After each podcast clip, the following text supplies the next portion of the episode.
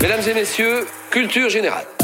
La semaine dernière dans Culture 2000, on a passé en revue les institutions de l'Union européenne. Cette semaine, on essaye d'être un petit peu plus léger et on vous emmène en voyage culturel en Europe.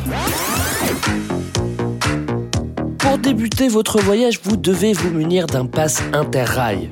Vous savez, c'est le forfait qui vous permet de voyager en train dans toute l'Europe sans faire saigner votre porte-monnaie. Toute l'Europe, et même un petit peu plus, parce que vous aurez la possibilité d'aller jusqu'en Turquie en passant par la Bosnie, la Serbie et la Macédoine. Et ils font pas partie de l'espace Schengen.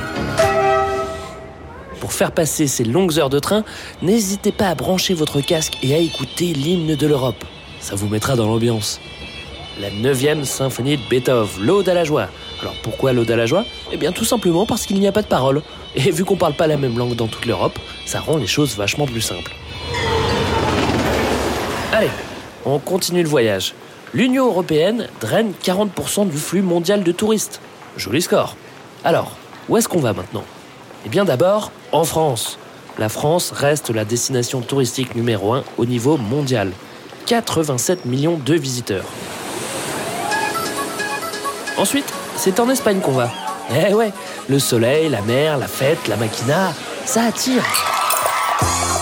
Après la France et l'Espagne, les pays qu'on visite le plus sont l'Italie, le Royaume-Uni et enfin l'Allemagne. Bon, ce classement ne vous offre pas l'itinéraire idéal, je suis d'accord. Mais quoi que vous cherchiez, vous trouverez votre bonheur en Europe. Depuis les plages de Méditerranée aux grandes capitales culturelles en passant par les monuments historiques et leurs millions de visiteurs. On ajoute à ça la gastronomie, les musées, les festivals, les événements sportifs et l'Eurovision.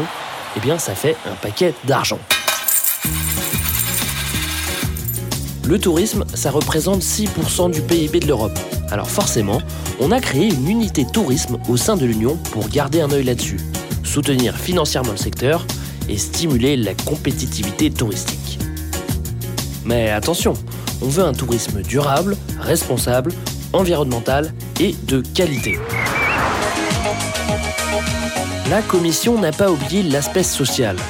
Avec le projet Calypso, elle souhaite rendre le tourisme accessible à toutes les couches de la société européenne pour limiter la fracture touristique. Pour finir, il faut faire la promotion de tous les beaux sites européens. Alors comment on fait? Eh bien, on crée l'Eden. L'Eden, c'est un label d'excellence qui donne un coup de projecteur sur des sites touristiques originaux et pourtant méconnus. Comme par exemple le centre historique minier de Leward, dans le nord de la France. Les capitales européennes de la culture, ça vous dit quelque chose?